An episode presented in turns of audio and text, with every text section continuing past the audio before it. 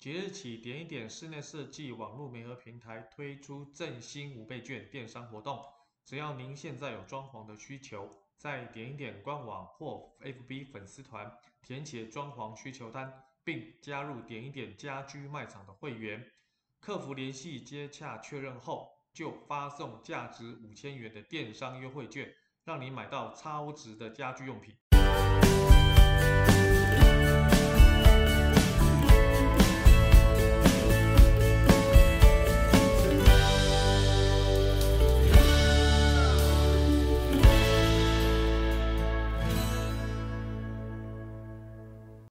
欢迎收听你家我家 Podcast 频道，我是频道主持人 Jordan。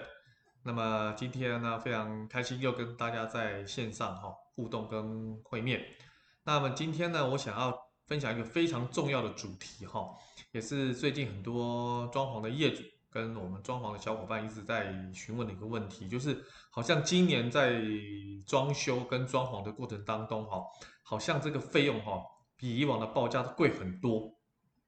那这个部分呢，我想大家都很有感觉哈，所以我今天特别来制作这一集，跟大家分享有关今年哈的报价单的一些内容的涨跌幅到底是什么样的状况。那我觉得我先讲几个案例，跟让大家知道几个品项，大家就会很清楚知道说啊，目前大概这个原物料跟公司哈到底上涨的幅度怎么样。首先，我想跟大家分享的是板材的部分哈。那其实建材商哈，他在今年哈，二零二一年呢，基本上有两次调涨建材的报价哈。其实影响最大的是木芯板，不过木芯板各位也不用太担心啦，因为现在使用木芯板的这种啊工班或者是设计师的比例也比较低了哈。不过它还是一个主流的板材哈。那板材从一月涨幅到现在哈，至少涨了百分之三十啊，所以说。这些柜体啦，这些板材哈，其实报价都要提高百分之十五，才能要反映到成本部分哈。那其实涨百分之三十，那成本到报价反映百分之十五，说实在讲，对整个装潢的总价来讲，其实比例是影响很大的哈。那再来是水电的材料，其实水电材料哈，大概一捆电线哦，大概市价差不多九百到一千呢，可是现在已经到了差不多一千五到一千八啊，而且有些材料进不来。甚至还买不到哈，比如说什么管线夹啦、国际牌的暖风机啊，这些其实现在都啊很缺哈。所以说这些水电厂商基本上对于这些工班呐，甚至设计师的报价也提高了百分之十五以上，甚至还有提高到百分之二十的哈。所以这些水电材料的涨幅也是很吓人的哈。那再来就是铝跟铁工的部分哈，其实铝材啊一材才八十到一百，那一材的成本已经。成本直接拉升百分之十到百分之二十哈，那铁更是夸张啊，铁是因为三度，也是因为材料关系啊调整报价，那每个报价其实基本上哈，每个估价都要上升百分之五到百分之十，所以你整体的报价累积下来的话哈，绝对超过百分之十五到二十，甚至百分之二十以上，所以呢，整个稍微刚刚 John 举例的这几个啊，不管是板材啊、水电材料跟铝跟铁工哈。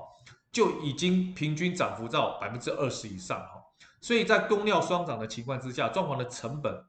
基本上被垫高了百分之十五到二十哈，所以售价就跟着提升了。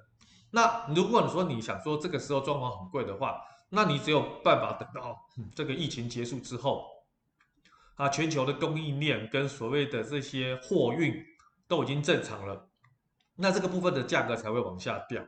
那大概多久我不知道。因为要看整个经济的状况跟疫情的状况哈，那如果说你可以等的话，我是建议很多装潢的业主，如果你现在的是啊预售屋啊是客变，可能真正装潢是两三年后，我觉得你就可以等没有问题，因为你本来就应该要等，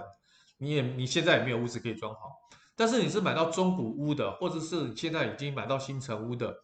那我可以建议说，我们之前有一集有录到，就是有个装潢业主他等了两年。才来做装潢，是因为他进进去这个屋子里面哈，住了两年，使用了两年，大概了解说他自己的生活习惯跟使用的一些习惯，跟这个屋子要怎么搭配。两年之后他才开始动装潢，哎，这个我是觉得很不错的一个建议哈。那而且你也可以等这两年过后，大概疫情跟各方面的经济回归到正常的时候，那么那么装潢的价格可能才会哦才会哦，还不一定哦，才会往下往往下降哈。所以我的建议是应该啊、呃，这个如果可以等就等哈，不能等的话，我觉得你可能就要付出相对比较高的代价。那接下来我就针对几个品相跟大家做一个说明哈。第一个就是啊会涨价的品相，就是拆除的清运的行情哈。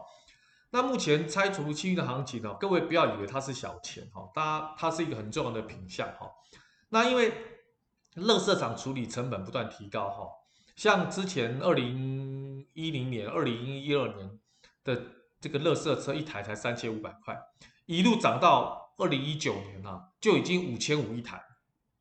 那所以垃圾车清运的费用未来变动会比较大。那差不多基本上，如果是以现在去年啊二零二零年九月的报价来看的话，垃圾车的报价已经到九千到一万，所以基本上哈，二零二一年今年的拆除运费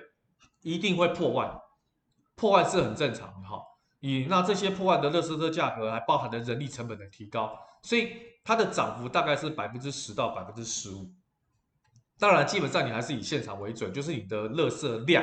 啊，拆除的这个量啊，柜体到底有多少？那当然基本上这个要跟设计师稍微再说明一下哈。不过你自己要心里有个准备，这个拆除的报价，如果说你有一个比较的基础的话，大概会高于去年百分之十到百分之十五哈，这个是跑不掉。那么再来就是水电的一些工程哈。那水电的工程，我想跟大家稍微分享一下，就是大概的材料都是使用比较大的品牌，比如说电缆，电缆都是国内的话就是用华兴，不然就太平洋的哈。那电线大部分都是太平洋这个品牌，电箱我想大概都是四零电机的电箱哈，Brega 大概也是四零电机的哈。开关的插座呢有很多，不叫国内常用的就是国际牌的部分哈。那 PVC 管的话，我想南亚是最有名的。哦，那像这种所谓的压接不锈钢的这个管哈，大概都亚美的哈。那对讲机最大国内就是余氏牌的。好，那人类水管啊都是用不锈钢的管压为主的话，基本上哈呃都会这个，除非是就是说冷水管的部分，客人想要省一点钱，不然啊、呃、才才会才会用 PVC 啦，不然基本上还是用不锈钢管会有比较多。那今年的材料涨幅哦。就已经涨百分之三十了。那公司的部分呢，最最少最少都涨百分之十哈。所以在目前水电厂商出来的报价啊，大概平均来讲都是高于百分之十五到二十。啊，这个基本上你还是要有一个心理准备哦，跟刚才那个搬除清运的价钱差不多。啊，听到这里大家有没有觉得很可怕哦？就是说整个报价都会往上提百分之百分之十五到二十。那这个里面报价也包含的就是铝门窗啦、铁工的工程报价，还有泥作跟木工的这个报价，当然还有油漆的报价。那么油漆的报价，我特别这边说明一下哈，因为油漆它比较特殊啊，就是油漆哈，基本上它会有一个状况，就是说它会有一些呃土色跟不过色的状况。什么叫土色跟不过色的状况啊？尤其是深艳的颜色。啊，就比较鲜艳的颜色。那这些颜色包括哪些？各位把它记起来，就是黄色、蓝色、红色、绿色这种很鲜艳的颜色。这种颜色比较麻烦的话，就是要先打一层油性的底漆，再上水泥漆，再刷这些颜色。当然有时候这样刷就 OK 了，但是会有一半几率会失败。哎，很多装潢小伙伴跟装潢业主说，为什么会失败？哈，这个哈你就很需要跟大家做说明，就是。因为哈很多油漆的品牌的本身的内容跟肉身是不一样的，有的好过色，有的难过色。还有一个原因，我想跟大家分享，就是说有些是因为 AB 胶、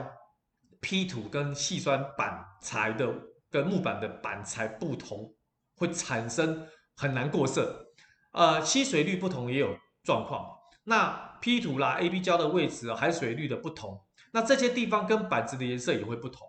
那尤其在鲜艳的颜色的状况之下，它它的整个问题会被凸显出来。比如说刚才讲到红色，你上了很多层的红色，可是某些角落的红色会有皱褶，甚至有一些暗黑的部分，其实就很多是跟自己本身的板材有问题。好，所以这个部分的话，有有时候你要问设计师，装潢的业主，你要问设计师说，如果你要用比较鲜艳的颜色，会不会有不过色跟跳色的问题？那我是建议大家了，因为比较重的颜色也不太适合在居家，除非你这个居家是很很亮丽的、很华丽的，你就喜欢这种比较特殊的感觉的话，不然我是建议在家里的话，基本上用这个浅色系的，蓝色也有浅色系啊，绿色也是有浅色系啊，哦，像这种大地色的浅的浅色系，它就不会有这种所谓的跳色跟不过色的问题哈。那这边是一个装潢的小知识了。那我想今天呢，跟大家分享的就是啊、呃、一些售价调整的一些状况哈。那这些涨跌幅看起来好像不多哦，其实是蛮多的，因为啊、呃、装潢是一笔大的钱哦。如果说你总体的报价超过百分之十以上，其实你就哇哇叫。何况现在这个报价单都是百分之十五到二十，甚至超过百分之二十以上。我装潢的一些业主有跟我们这边的公司联络上啊，都说好像报价都超过，有的甚至超过百分之三十。那我想说，超过百分之三十的客户呢，可能你是做了全屋装潢，啊、是中古屋变成新屋哦，基本上可能有些拆除的费用，而且面积也很大，